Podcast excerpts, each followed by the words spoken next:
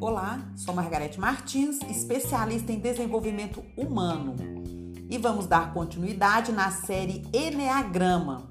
Hoje falarei sobre o ego 2, que é o prestativo, que é também do Centro de Inteligência Emocional.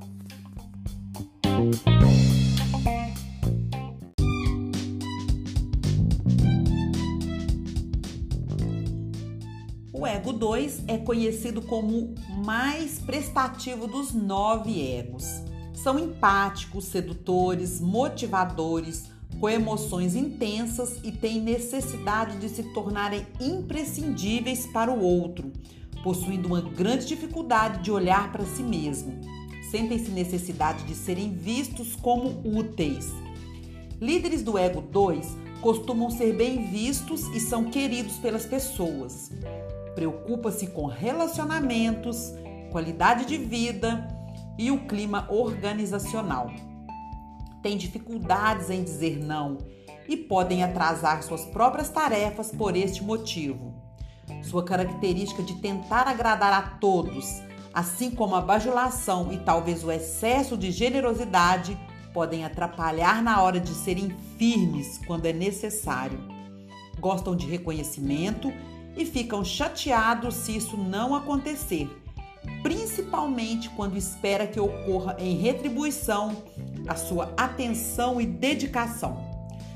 Para ser um líder eficaz, pare de querer cuidar de todos e coloque as suas necessidades como sendo prioritárias também.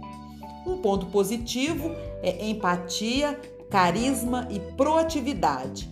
Um ponto a desenvolver são indiretos, teimosos e podem ser um pouco invasivos.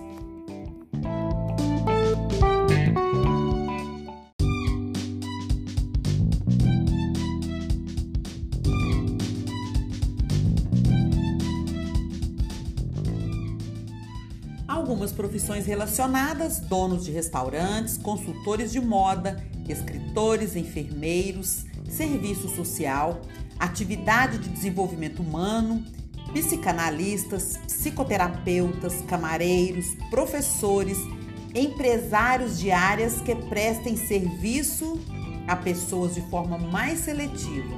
Se fosse um animal, provavelmente seria um cachorro, sempre à disposição. Se fosse um país, seria a Itália, muita gente junta, sendo protegido pela família. E se fosse um meio de transporte, seria uma van para carregar todos juntos.